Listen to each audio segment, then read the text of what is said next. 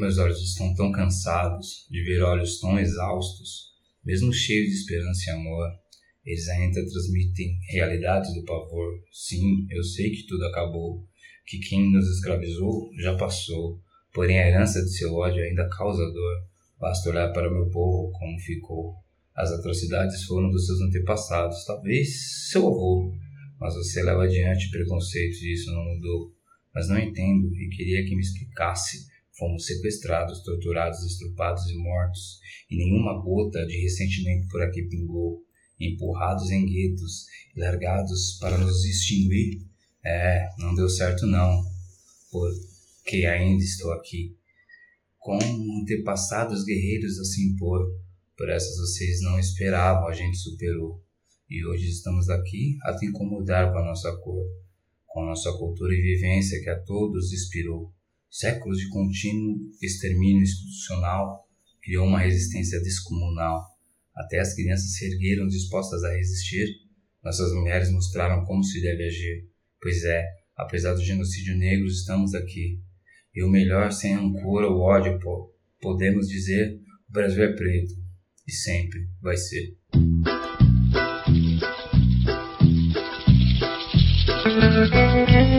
Coletive Som, a voz da arte.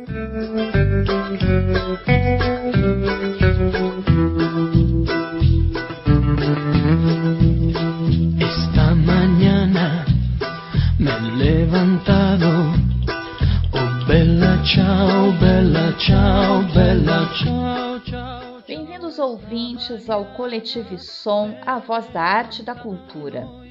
Esse é o podcast do Coletive Arte, sempre trazendo convidados ilustres e com grandes contribuições ao campo da arte e da cultura local, regional e brasileira. Aqui quem fala é Patrícia Maciel. E hoje temos texto autoral de Panda Reis, músico e ativista do movimento negro, convidado do Coletivo Artes. A galeria de arte é de outro convidado do coletivo, o artista Felipe Xavier, do Desenhando Juntos. E o nosso vídeo de hoje é do coletivo apelidado Tio Isa. E eu sou Luciano Chaba. O Coletivo Som recebe hoje uma convidada para abrilhantar esta edição muito especial que estará sendo lançada num dia tão significativo, que é o dia 20 de novembro. Ela é natural de Porto Alegre, escritora, pesquisadora e professora, possui ascendência africana e indígena. Graduada em letras com especialização em história e cultura afro-brasileira.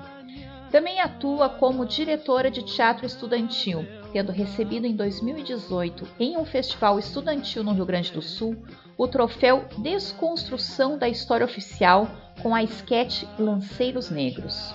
Autora dos contos infantis Lanceirinho Negro e Lanceirinho Negro Herança de Porongos, suas obras abordam temáticas ligadas à representatividade e combate ao racismo. É integrante dos coletivos Profs Pretas e Educação Antirracista do Rio Grande do Sul. Atualmente é graduanda do curso de Espanhol pela Universidade Federal de Santa Maria e aluna especial da URGS.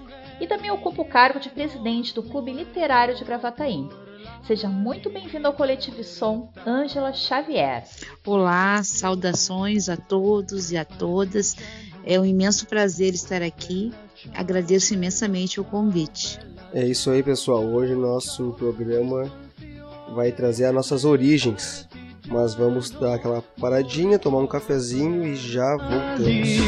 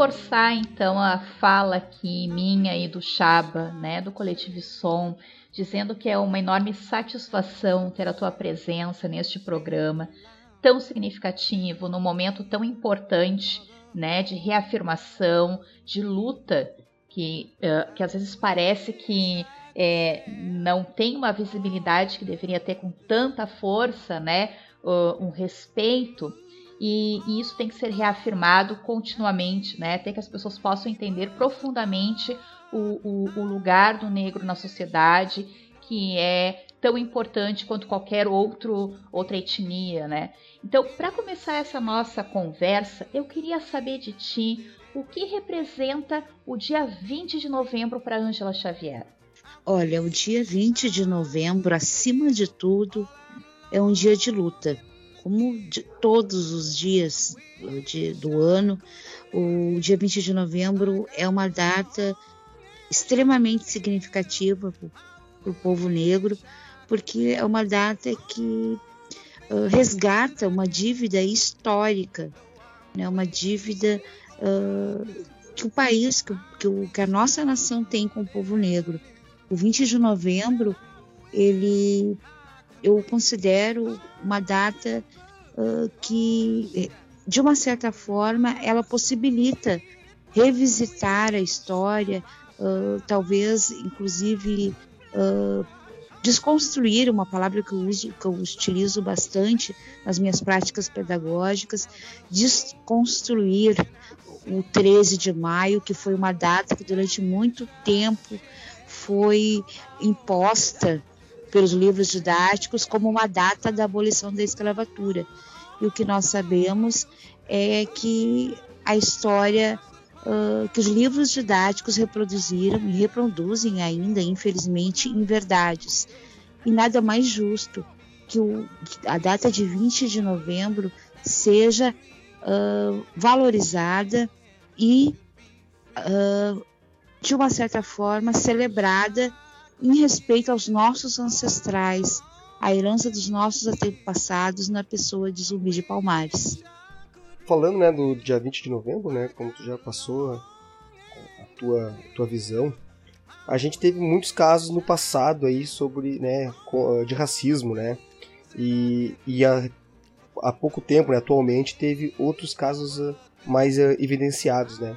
E como é que tu enxerga hoje o racismo, o racismo na atualidade?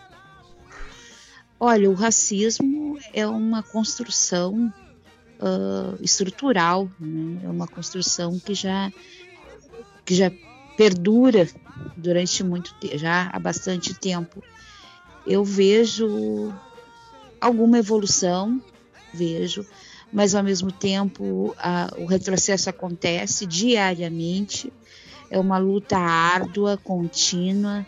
O racismo estrutural ele é cruel, ele é sanguinário, é um é uma estratégia muito bem elaborada e que precisa ser desconstruída, que precisa ser combatida. O racismo estrutural ele é imposto às nossas crianças desde o nascimento, a fase escolar, a adolescência, é uma luta árdua e contínua e que eu vejo que, que embora tenha alguns avanços, inclusive com respaldo da legislação, ainda há uma longa, uh, uma longa caminhada para que se alcance uh, o, o, combate efetivo né, nas escolas. Hoje a educação tem a legislação 10639 que, que possibilita, que exige né, a abordagem da cultura afro nas escolas, mas infelizmente ainda é muito pouco aplicada. E eu procuro sempre em minhas práticas e fomentar nas escolas em que eu trabalho a necessidade. Tenho uh, sido otimista em, uh, em virtude das reações das educadoras, muitas educadoras comprometidas, mas a gente sabe também que o, o sistema ainda ainda, ainda resiste, né? O racismo estrutural resiste. E a luta, como eu disse, é muito árdua.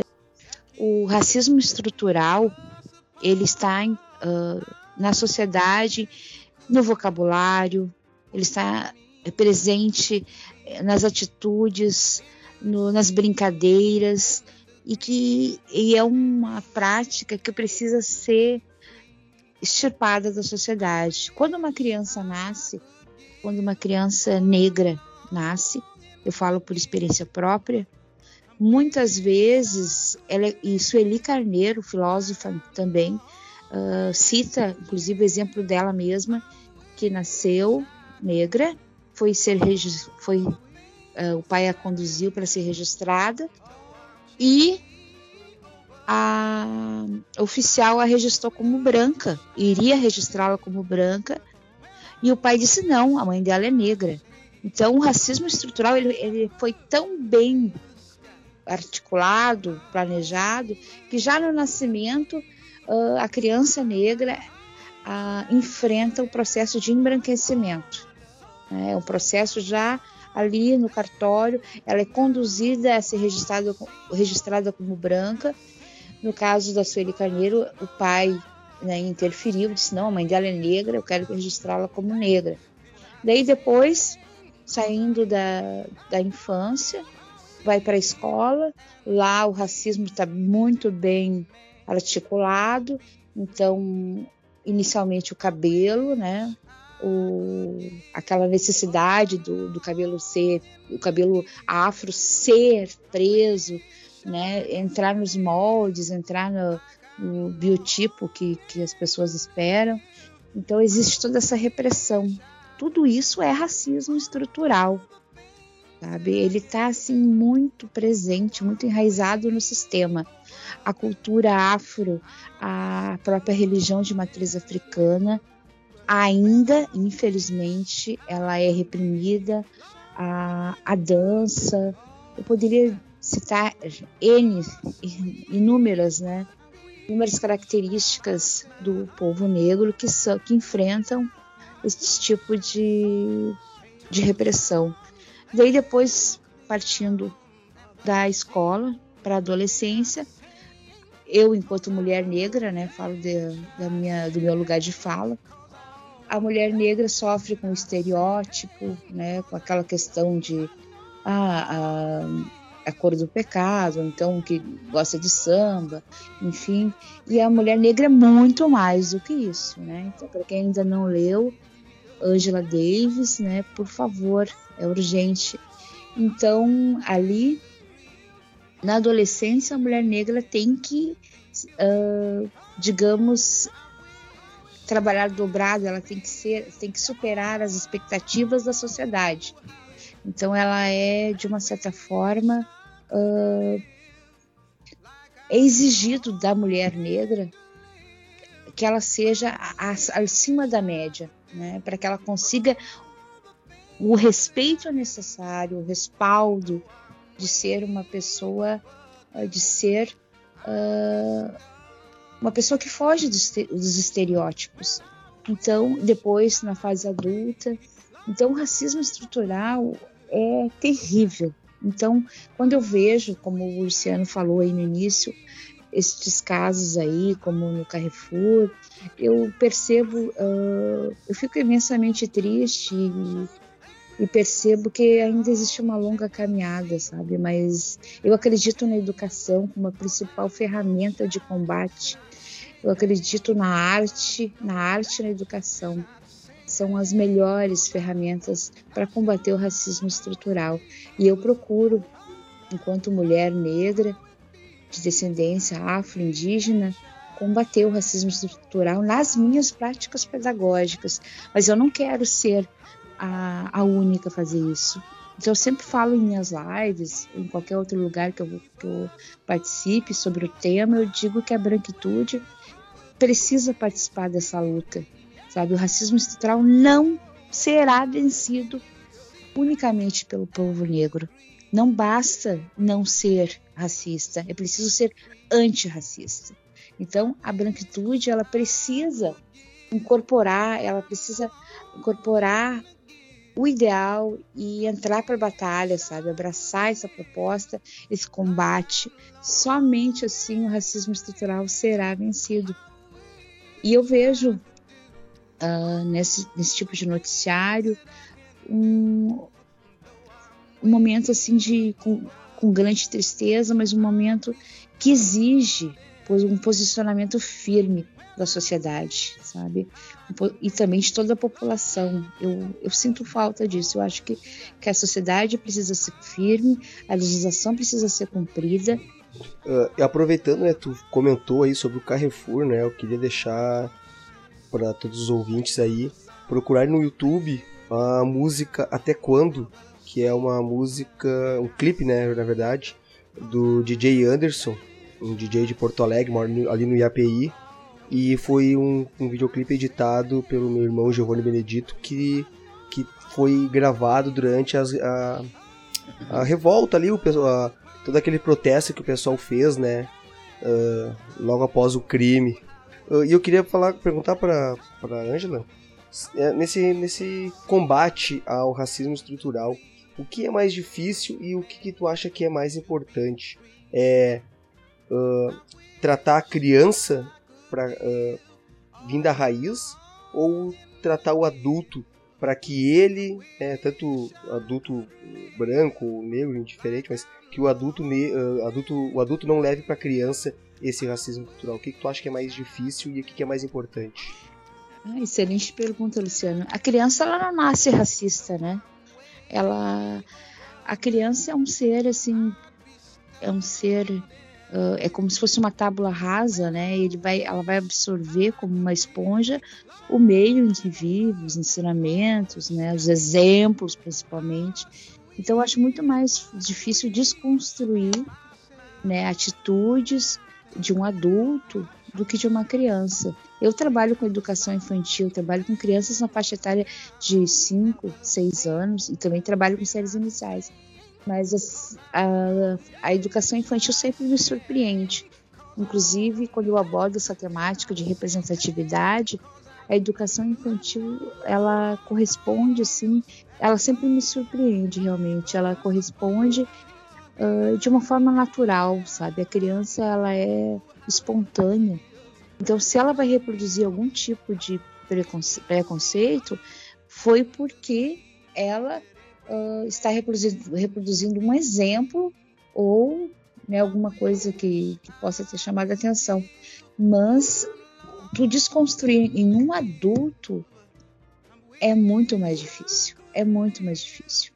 Porque o adulto, geralmente, quando ele chega ne, no, já adulto, com esse tipo de posicionamento, já existe muita coisa envolvida, né? Muito já, já foi feito e muitas vezes a pessoa não tem discernimento para compreender que o seu raciocínio não está correto e enfim e também tem muita questão do racismo uh, do próprio da própria questão institucional tem o racismo uh, digamos uh, ideológico né então olha é, sem dúvida, desconstruir isso no adulto é muito mais difícil.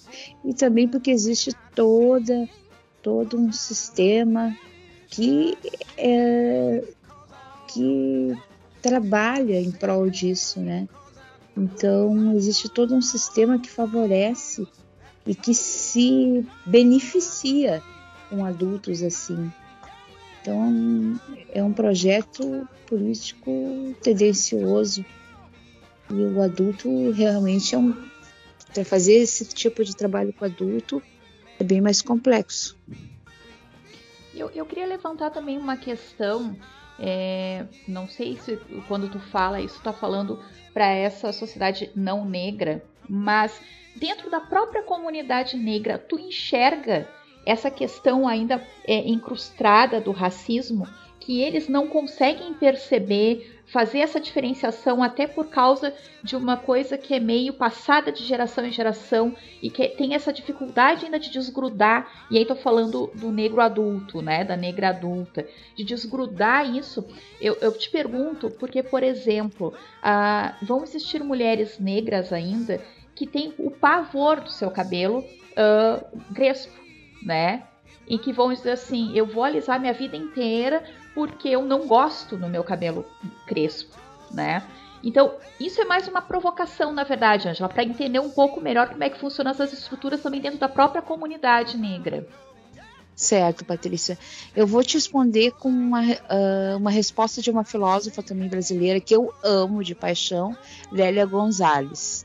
E ela tem uma frase maravilhosa que eu levo para a vida, assim. Ninguém nasce negro. Ninguém nasce negra. Torna-se negra.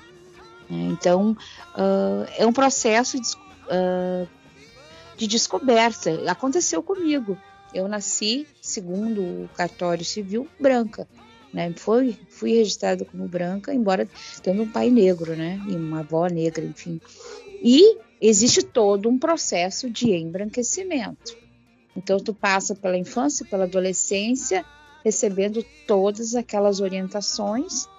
Então, tu aprende, né? A gente aprende que o nosso cabelo não é não é bonito, que o nosso cabelo uh, ele não é uma coisa agradável, que o nosso, a nossa religião, que a nossa cultura, uh, que os nossos hábitos, enfim. Então, é um processo íntimo de cada um, sabe? É uma coisa muito. Nós somos seres subjetivos, né? É um processo muito delicado. Então, eu cresci sendo chamada de mulata. Nunca gostei do termo, né? eu ainda não me, não me, mas eu ainda não tinha plena convicção exatamente da minha descendência. Então foi um processo contínuo. Quando eu cheguei na adolescência, eu comecei a ter contato, um contato ainda maior com a cultura afro. Eu tinha uma avó negra, um pai negro, a minha avó era de religião de matriz africana. Foi todo um processo. E então, na adolescência, eu já conheci Martin Luther King, outros Malcolm X, conheci toda essa toda a história do, da luta negra, né, da, tanto no, fora do Brasil quanto aqui. Então foi um processo gradativo. E quando eu cheguei na fase adulta, quando eu fui uh, professora de educação de jovens e adultos, eu tive contato com mais uma parte da história do meu povo, né, com a questão dos lanceiros negros. Então foi todo um processo uh, bastante complexo. E daí eu já comecei a me reconhecer enquanto negra, enquanto mulher negra. Eu não era morena, eu não era mulata, eu era negra. Eu sou negra. E daí quando eu fui chamada para o concurso público, de uma região de colonização alemã, eu era a única professora negra da escola. E eu virei a referência negra na escola, no município. Então, naquele momento, eu me tornei negra. Entende? É um processo delicado, gradativo. Então, eu respeito a minha mana, o meu irmão, que ainda não se reconhece como negro, porque é um processo uh, que é um processo repleto de variáveis. A questão da própria ancestralidade, né, que ela vai se manifestar. E então, e se o cabelo uh, incomoda, né, é um processo que a pessoa, que a mana, que o humano vai ter que superar. Então, e quanto ao cabelo, que é um, uma questão bastante delicada, cada um usa do jeito que quer, né? Mas se incomoda, é preciso também aguardar o processo da, da pessoa, né? Então, eu fico muito feliz quando eu vejo, assim, a, a, as mamas, os manos assumindo. Eu, inclusive, né? Eu fazia também alisamento quando mais nova, até bem pouco tempo, inclusive. E agora eu amo meu cabelo, né? Meu cabelo, não consigo me imaginar sem os meus cachos, sem, sem o meu volume. Eu amo meu volume, eu amo minha cor. E quando esse processo, a culminância do tornar-se acontece, é muito lindo, Patrícia. É muito lindo. Eu desejo isso a todos os manos e manas, porque é lindo demais. E então eu respeito muito, eu acho que cada um tem o seu processo, não acredito em racismo reverso, porque que é um discurso assim que me incomoda bastante, porque eu acho que é uma forma também de, infra, de enfraquecer a causa, sabe? Enfraquecer o nosso povo. Né? Eu acho que cada um tem seu processo e esse processo ele precisa acontecer no tempo de cada um. Tu, tu chegou a falar sobre os lanceiros negros, né? Tu, e tu escreveu o Lanceirinho Negro, né? Eu queria saber o que, que te motivou a escrever essa história. Uh, mas antes eu queria que tu passasse para os ouvintes e explicasse o que, que foi o massacre de Porongos. Pois é. O massacre de Porongos aconteceu em 14 de novembro de 1844, na região de Pinheiro Machado. Foi um, um episódio vergonhoso da nossa história, que durante muito tempo foi totalmente invisibilizado pelos livros didáticos. Foi um alguns historiadores, alguns historiadores chamam de surpresa de Porongos e outros de traição de Porongos. Uh, o que aconteceu foi um massacre uh, onde nós tínhamos os lanceiros negros, né, um grande contingente, quase todo o contingente de lanceiros, que foram desarmados pelos próprios aliados e foram atacados pelo Império. O que aconteceu? Há historiadores afirmam que havia uma carta que uh, demonstrava a existência de um acordo entre Império e alguns líderes farroupilhas. O que, que era o acordo?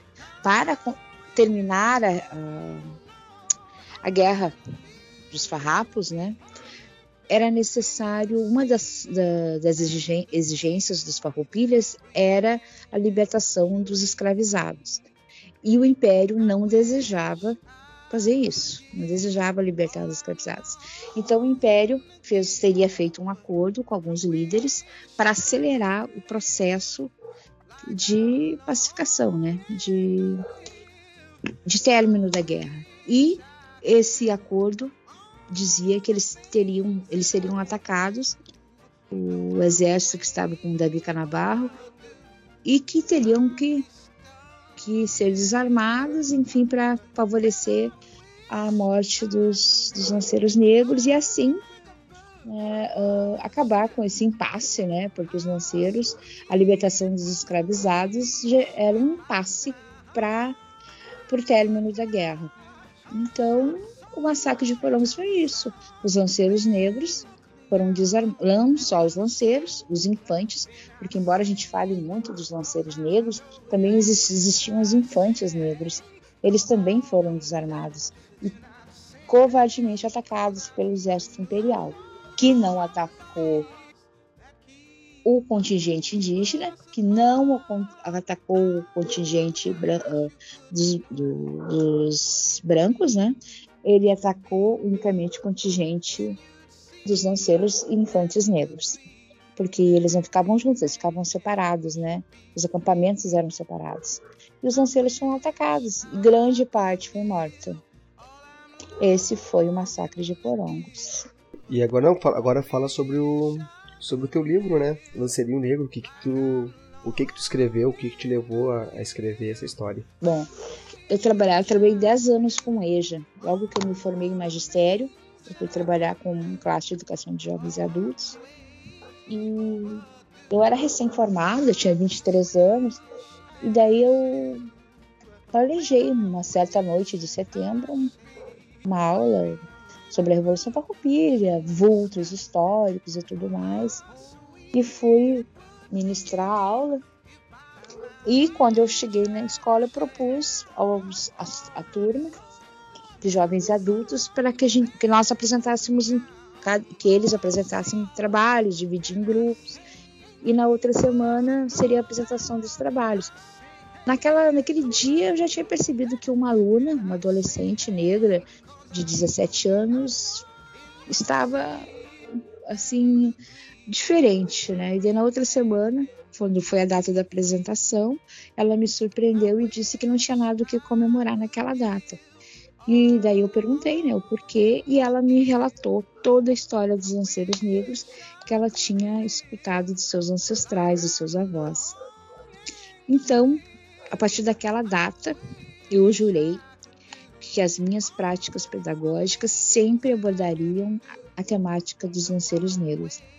E, e assim foi. Eu continuei a cada mês de setembro, na época da, das comemorações farroupilhas, eu desenvolvia práticas pedagógicas resgatando a temática dos lanceiros negros. Só que em 2018 uh, a situação foi ficando mais complicada, assim, porque eu, eu achava que eu poderia desenvolver um trabalho mais eficiente, sabe? E daí eu tive uma classe de primeiro ano e desenvolvi, escrevi uma esquete chamada Lanceiros Negros, onde eu relatava o que havia acontecido na classe da EJA. E daí toda a comunidade se envolveu, foi quando nós ganhamos o troféu de desconstrução da história oficial. Beleza, voltei para a escola com o troféu em punho, né? Bem respaldada, troféu de desconstrução da história oficial. Criançada foi maravilhosa, os pais, a comunidade comprou, comprou a proposta, o projeto. Daí no outro ano eu estava com a educação infantil, mês de setembro de 2019. E eu disse, gente, eu não vou compactuar com os livros didáticos, eu vou continuar com o meu raciocínio de desenvolver práticas pedagógicas a respeito dos lanceiros. Mas como abordar uma temática tão cruel, né, o massacre de porongos, é uma, é uma temática muito cruel para crianças assim de, de 5, 6 anos. Então eu sempre gostei muito de escrever, sou formada em letras e tal, e sempre, sempre amei muito a literatura. Eu decidi criar uma história. Vou criar uma história, um conto infantil que, que dê uma ideia para o público infantil do que foi, do que foram os lanceiros negros. Escrevi o conto e na época eu tinha uma colega da biblioteca Taj, a professora Michele, que pediu para olhar o conto, olhou o conto, gostou muito do conto e o esposo dela é arquiteto e também desenhista, Daniel Silveira. E ela levou para casa e mostrou para o Daniel. E o Daniel ficou assim, homem negro, né? Ficou muito sensibilizado. Era uma temática que ele também tinha bastante interesse. E daí ele disse que faria uma ilustração para a obra a princípio uma ilustração. Dele fez uma ilustração e eu acabei desenvolvendo na educação infantil e também na biblioteca para toda a escola, tanto eu quanto a professora Michele, que trabalhava pela manhã e à tarde.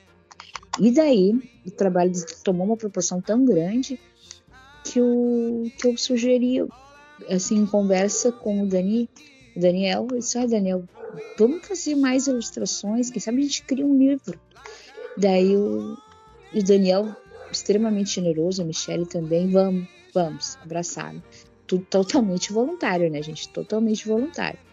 E ele daí fez as ilustrações, eu, clube literário, procurei o maravilhoso Borges Neto uh, e pedi um, um, apoio, assim, na questão da diagramação, eu não tinha nenhuma experiência, né, em catalogação, enfim, daí o clube literário me deu todo o suporte, acreditou também, e daí, no final de 2019, o Lanceirinho Negro era apresentado na Feira do Livro de Gravataí. Ele tinha sido trabalhado em, em início de novembro com toda a escola, já como, como livro, já, já em formato de livro, uh, de livreto. E daí em 2019 ele foi apresentado na Feira do Livro e nascia ali o Lanceirinho Negro mas a trajetória dele seria ainda muito maior, né? muito mais potente do que eu imaginava. Eu não, eu não sabia o que me aguardar. Daí em 2020 veio a pandemia e eu nós trabalhando totalmente de forma virtual e chegava mês de agosto e eu disse gente como é que eu vou deixar o lanceirinho transformou a vida das crianças onde nós trabalhávamos. As crianças se sentiam representadas, elas se sentiam empoderadas, as crianças negras se viam na história, sabiam que, que a, o povo negro tinha sido importante na construção da história do Rio Grande do Sul. Era, seria muito egoísmo meu, sabe, ficar com, com, com esse conto guardado. Então eu resolvi disponibilizar o PDF para todo o Rio Grande do Sul, porque eu faço parte do coletivo Os Profs Pretas e do coletivo Educação Antirracista do Rio Grande do Sul. Joguei o PDF nos dois grupos. É claro, pessoas me disseram, mas você vai jogar? Vou jogar o PDF. Joguei o PDF e daí multiplicou geral, assim, comecei a receber gente de relatos de Novo Hamburgo, Caxias do Sul, Bagé, nossa, de toda a região do Rio Grande do Sul, Montenegro, Ijuí, porque daí as professoras foram reproduzindo o PDF, foram reproduzindo o PDF, foram reproduzindo o PDF, foram reproduzindo, e o lanceirinho já estava em todo o Rio Grande do Sul, né? E eu tenho um canal no YouTube também, chamado Angela Xavier Desconstrução Histórica, e eu comecei a colocar tudo também no canal do YouTube. Todos os materiais que as educadoras maravilhosas me mandavam, eu ia compartilhando no canal do YouTube. E daí, em 2021, quando eu já, já estava prestes a deixar o menino, né, deixar o guri quieto e partir para um outro projeto que eu tinha, que era um outro livro de literatura uh, infantil também. O que acontece? Ele é contemplado pelo edital da Fundação Marco Polo, com recursos da Lei Algir Blanc. E daí ele foi para as escolas de forma gratuita. Ele foi ser distribuído em turmas de quartos anos nos municípios de Gravataí, Porto Alegre e Glorinha. Então aí nasceu o lanceirinho. aí tá aí o, o guri atrevido, né? Tá aí bombando. E tu tem utilizado também nas tua, na tua sala de aula o teu livro, Lanceirinho, e eu vi que tu também estava comentando sobre a questão da EJA, né? Como ela foi importante justamente para essas tuas construções a respeito da história de Porongos e como isso, a partir daí, influenciou extremamente né, a tua prática pedagógica. É, hoje, tu ainda dá aula para EJA ou tu também tem anos iniciais? E como é que tu lida né, com essa desconstrução desses preconceitos? Explica um pouco para a gente o teu processo.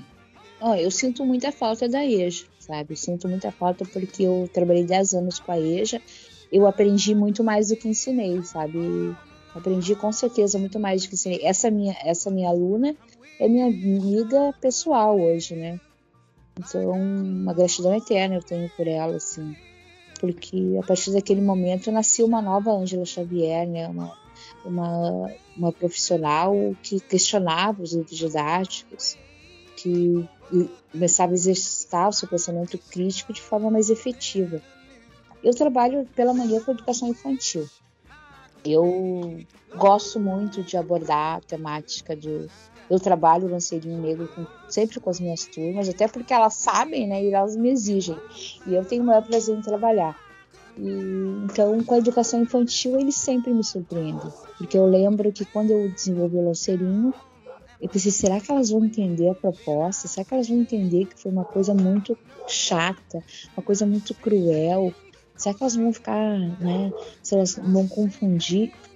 Deu pro, no lanceirinho eu abordo muito a temática da liberdade. E para criança, é, tipo, nossa, é subestimar uma criança, né, imaginar que ela não sabe o que é liberdade. Eu lembro que na época eu pedia que eles subissem numa gangorra e abrissem os braços e sentissem a brisa no rosto. E que o nome daquilo era liberdade. Então, para elas, uma pessoa ser privada daquela sensação era inaceitável. É inaceitável. Então, eles sempre me surpreendem, assim, porque o Lanceirinho virou um herói. Na educação infantil, o Lanceirinho é como se fosse o Pantera Negra, como se fosse, né, eles entendem, eles, eles, eles é, aceitam o lanceirinho assim. Ele é um herói, ele quer mudar alguma coisa, ele quer ser professor porque ele quer mudar, ele não está satisfeito com aquilo. E eles se identificam porque o lanceirinho também tem um avô assim, né, da mesma forma que eles têm, eles escutam histórias do avô, o lanceirinho também escuta as histórias, né? Então, a educação infantil é maravilhoso, assim, é, um, é uma prática muito gostosa de fazer com a educação infantil. E nesse ano à tarde eu trabalhei com umas séries iniciais, que também foi bastante surpreendente. Que as séries iniciais aí fizeram releituras, né? fizeram histórias em quadrinhos, uh, uh, obras de arte, foi bastante interessante. E, e, claro, né, a professora é a autora, então até essa semana eu, eu escutei de um aluno isso. Ele disse: Pro, eu não imaginava que uma professora podia escrever. Disse, pois é, igual a professora, tem muitas outras por aí. Então, e também tu abre um precedente para a criança. Pensa bem, a pessoa, além de minha professora, é escritora.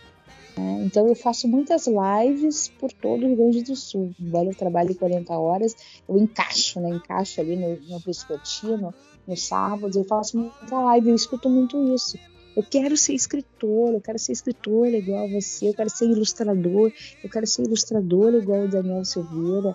Então nós somos referências ao público infantil. Eu tenho imensa, imenso orgulho disso, sabe? E todo, toda a minha equipe que trabalhou pelo projeto Protagonismo Negro na Construção da História do Rio Grande do Sul, foi desenvolvido esse ano de 2021, tem esse perfil.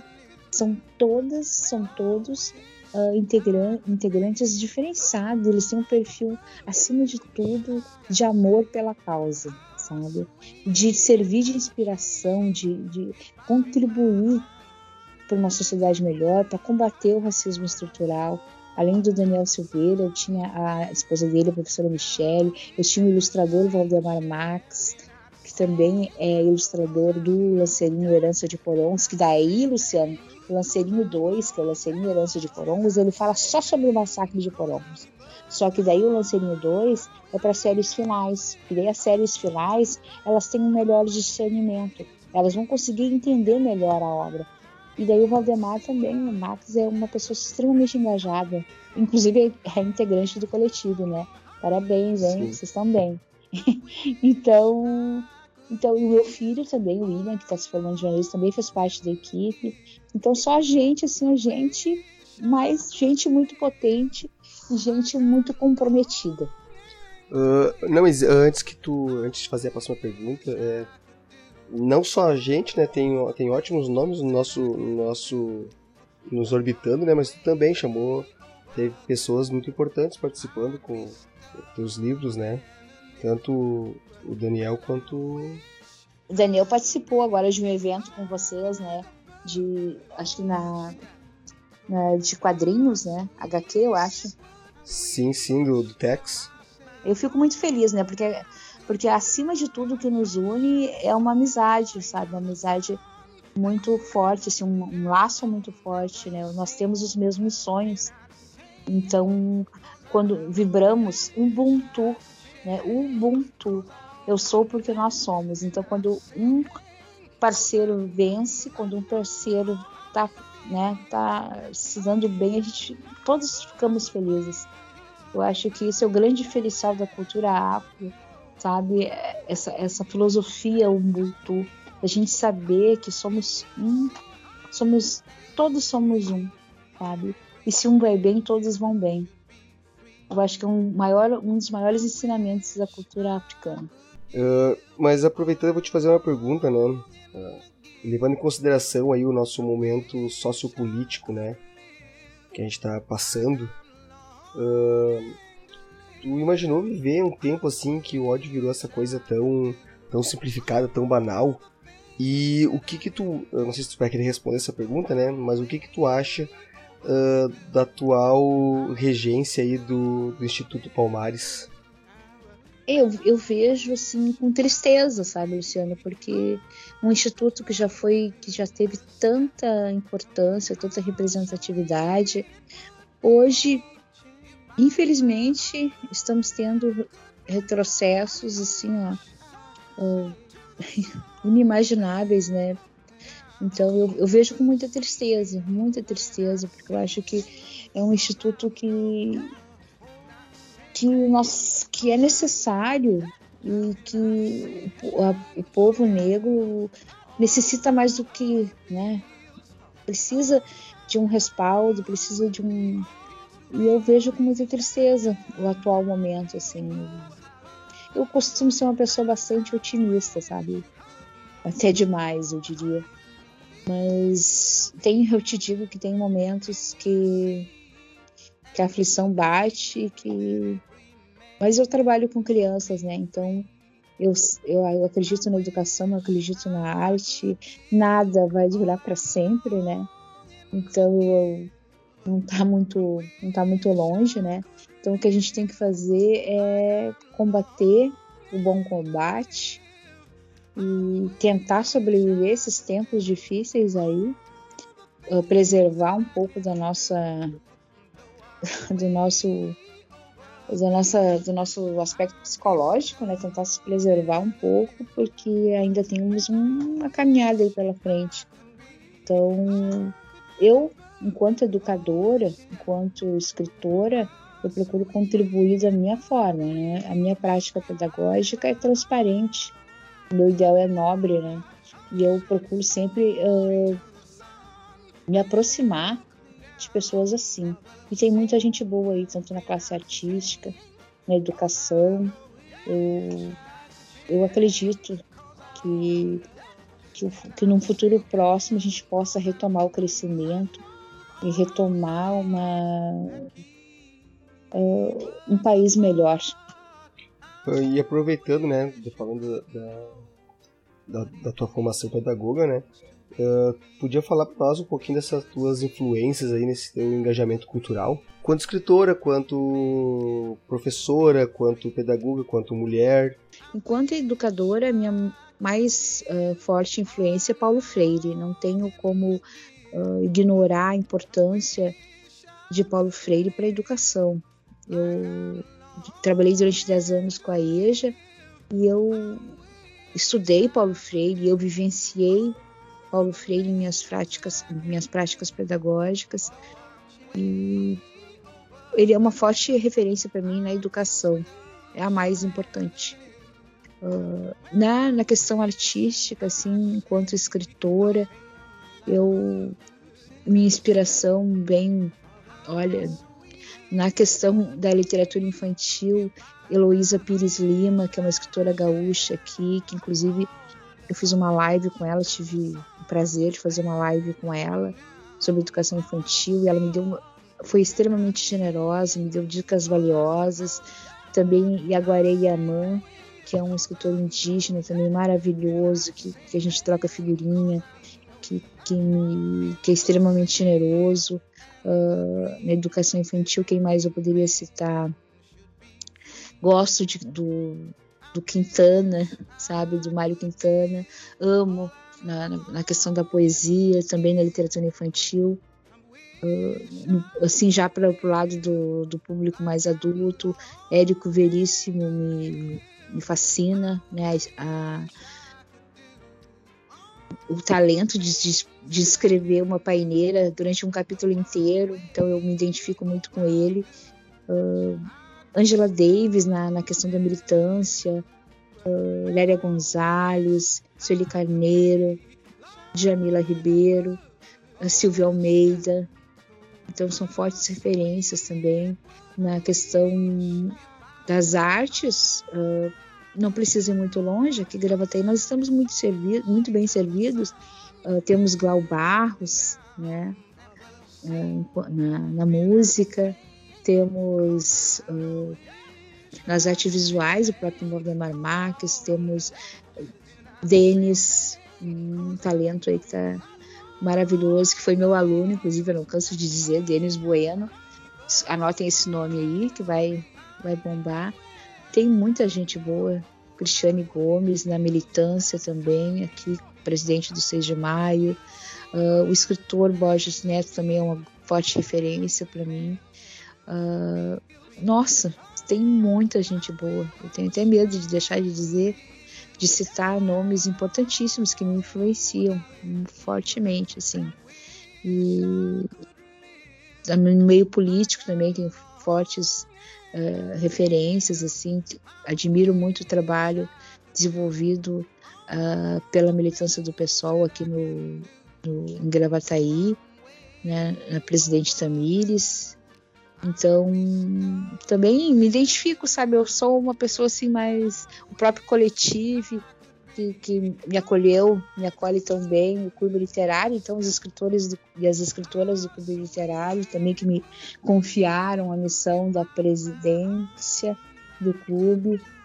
Tenho também minha, minha grande admiração e servem de inspiração, porque foi uma atitude extremamente corajosa, assim, né? De de confiar, né, um cargo tão importante. Então, seriam essas influências. Ah, sem falar, claro, da minha própria ancestralidade. Eu tive uma avó negra, contadora de histórias, né? Eu tive uh, um pai que sempre deu muito valor para o conhecimento, que ele sempre dizia que a melhor herança que ele, pode, que ele poderia deixar aos filhos era o conhecimento. Eu tenho uma mãe guerreira, uma mãe maravilhosa. Então, todos aqueles que vieram antes de mim serviram de referência. Eles abriram o meu caminho, sabe? Então, principalmente essa questão da, da representatividade. Né? Então, são fortes inspirações, assim, muito fortes mesmo. Bom, Ângela, a gente vai se encaminhando para o final desse podcast. E para encerrar com chave de ouro, eu gostaria que tu deixasse uma mensagem para os nossos ouvintes que eles pudessem trazer para reflexão diária e não só no dia 20 de novembro, né? Essa é, luta dos negros e negras, né? Brasileiros e brasileiras. É, o que, que tu poderia dizer né, para que as pessoas pudessem ter isso sempre muito forte e no dia a dia? Primeiramente, né, lembrar que a história do Rio Grande do Sul, a história do Brasil, ela foi construída por diferentes uh, etnias, né, por diferentes uh, povos. E que a abordagem né, da cultura afro ela é amparada por lei. Existe uma legislação dessa 69 que né, dá obrigatoriedade ao trabalho da cultura afro. Então, 20 de novembro ele é um marco, é um marco de uma de um reconhecimento, né, onde a gente compreende que o 13 de maio, que nos foi imposto durante muito tempo, ele não representa exatamente o que foi a, a luta do povo negro. E que o 20 de novembro, sim, o 20 de novembro é a data mais significativa para o povo negro.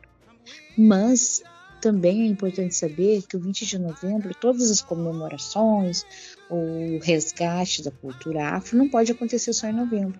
Ele precisa ser desenvolvido durante o ano todo. E a tarefa não é exclusivamente das professoras negras da escola ou do, das pessoas negras da comunidade. É um trabalho que deve ser desenvolvido por todos e todas. Né? Então, é um comprometimento necessário, porque existe uma dívida histórica. Precisamos tentar amenizar o prejuízo que o povo negro sofreu. Eu diria que a abordagem da cultura afro é necessária, até porque uh, todos e todas né, possuem, uh, são compostos por diferentes uh, composições e provavelmente você também né, deve ter uma herança, um antepassado, um ancestral. Então, estamos todos na, na mesma luta e tudo ficaria muito mais fácil se fôssemos uh, parceiros nessa batalha também. Então, vamos trabalhar em março, vamos trabalhar em abril, vamos trabalhar em dezembro, em outubro. Não, não falemos de uma coisa que nós não uh, dominamos. Vamos tentar se né, aprofundar, procurar tentar compreender melhor. Né? Não, se você não tem plena certeza, busque ajuda, né? porque nós somos seres imperfeitos que estamos em constante evolução. Então, vamos dar visibilidade ao povo negro, vamos dar visibilidade à fala negra, né? Então, analise o seu meio aí, o seu meio profissional, o seu meio acadêmico. Como é que está Existe a representatividade negra em seu meio aí? Por quê? Se não existe, por que não existe? O importante é uh, fazer o questionamento, exercitar o pensamento crítico também com as crianças, né? analisar o, o, o, próprio noticiário, uh, combater o racismo estrutural, não só em novembro, mas o ano todo. dê visibilidade aos artistas negros, dê visibilidade aos colegas, a, a, a toda a população negra, enquanto branquitude, né, participe dessa luta, porque a, a luta é árdua. E eu sempre costumo dizer que na luta sempre, porque a luta ela tá numa ida numa ida até, o, até algum determinado lugar, tu vai, tu pode enfrentar alguma situação assim. Então, o racismo estrutural é, é, um, é uma erva daninha né, que precisa ser retirada e que nós não conseguiremos, a população negra não conseguirá sozinha. Então, questione, lute, venha para a batalha também. É isso aí, não, fica, já fica a dica então. E então, aproveitando, né, como já já avisou, estamos chegando no final do programa, eu quero que tu uh, diga para nós qual foi a música que tu escolheu para tocar aí durante o programa, né, como cortina musical e o porquê que tu escolheu ela. E já passe todas as, as redes sociais, uh, canal do YouTube, todos os endereços virtuais aí teu. Bom, eu escolhi a minha música, assim, que eu levo como um, um hino, uma música da Nina Simone, tá? A Nina Simone é uma forte referência, né, da luta nos Estados Unidos, é uma, uma, ativista, né? Foi parceira de Martin Luther King, que é uma forte referência. Aliás, eu não falei ali das referências. Martin Luther King talvez tenha sido a minha maior influência na questão ativista, sabe? Porque ele, acima de tudo, era um estrategista.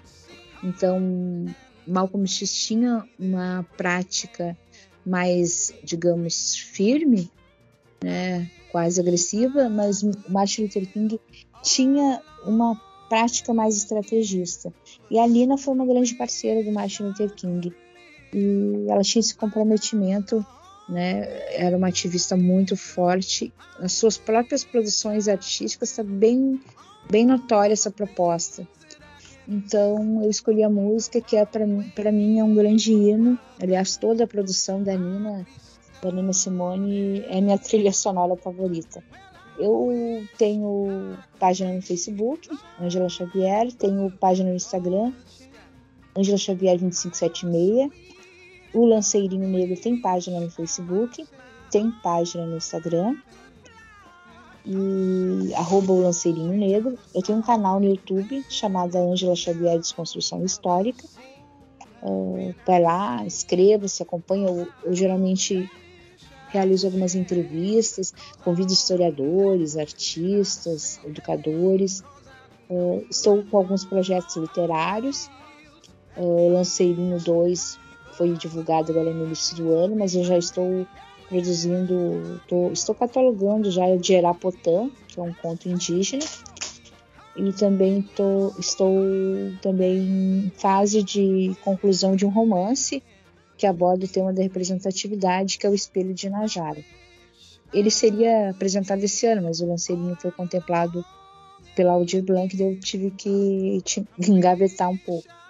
E convido vocês a me seguirem, tá? Eu também atendo algumas escolas, agora em novembro eu tô, estou participando de várias feiras do livro aí pelo Rio Grande do Sul e também estou indo em várias escolas. Meu contato também está nas redes, no meu WhatsApp, pode me falar pelo, pode me chamar pelo direct também, pelo Messenger, eu respondo.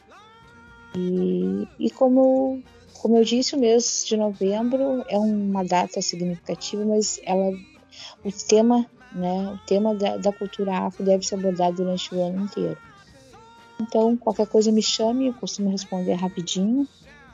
E estou aberta aí a, a projetos e também como presidente do Clube Literário de Gravataí, nós estamos implantando várias mudanças, várias assim novidades, um, parceria com a diretoria, que eu estou muito bem respaldada com uma diretoria maravilhosa, é, membros assim muito muito significativos, muito nossa, extremamente parceiros. E também como membro do Coletivo Artes, né, eu também costumo escrever textos uh, pro coletivo. Uh, escrevo os poemas também, e de vez em quando eu apareço aí, né? Agora, no, na Caravana Quero Quero, que vai acontecer em dezembro, fazer uma, uma participação especial representando o coletivo e também o Clube Literário de Gravataí.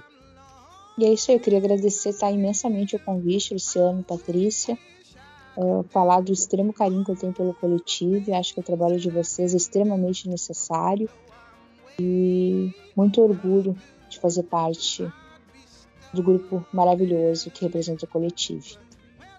Agradeço o convite do Jorginho também. A gente que agradece. E aproveitar então chamar a Patrícia e ela passar as redes sociais, os locais de encontro dela.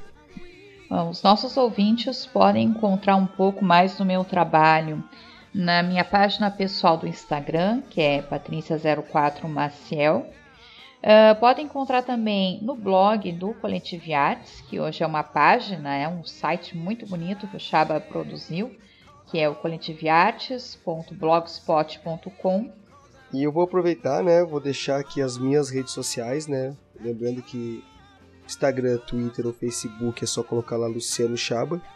Ou no Facebook e no Instagram é Old Nerd. E também no oldnerd.com, que é o site onde eu escrevo. Uh, tem lá nossos vídeos e tudo mais. Tanto na produção de textos e vídeos, quanto no nosso podcast O Café com Gibi, que é o, o outro podcast que eu faço. Lembrando que todos esses, esses links aí da, da Angela Xavier, Patrícia Maciel e os meus vão primeiramente aparecer lá no Blogspot, né? No coletivearts.blogspot.com e depois no oldnerd.com. Deixar novamente aí meu muito obrigado pra, pela Ângela ter participado aí e até essa hora gravando com a gente. Agradecer profundamente a presença da Ângela aqui abrilhantando este programa, né, especial para o dia 20 de novembro da Consciência Negra, um movimento extremamente importante que ele seja lembrado não só no dia 20 de novembro, mas durante todo o ano. E agradecer também a paciência e o acompanhamento dos nossos ouvintes que estiveram até aqui conosco, ouvindo toda essa maravilha de informações que a Ângela nos trouxe. Muito obrigada. Muito obrigado, pessoal, e até mais.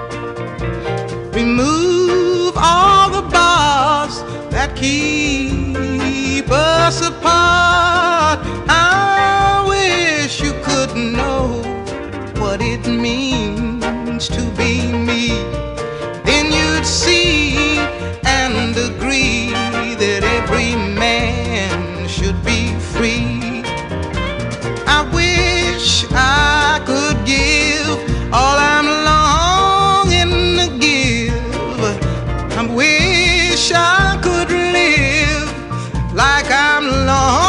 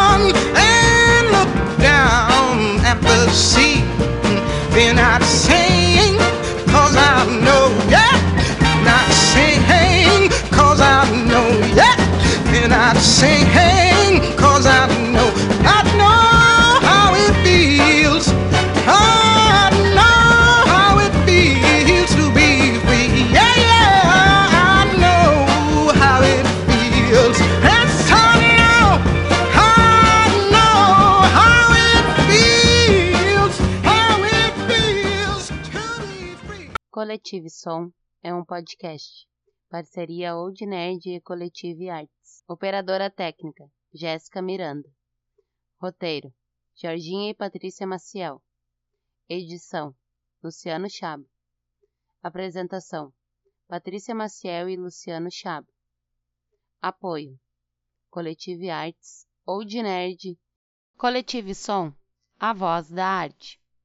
Este podcast faz parte da Podcast E. Conheça os demais podcasts acessando podcaste.com.br.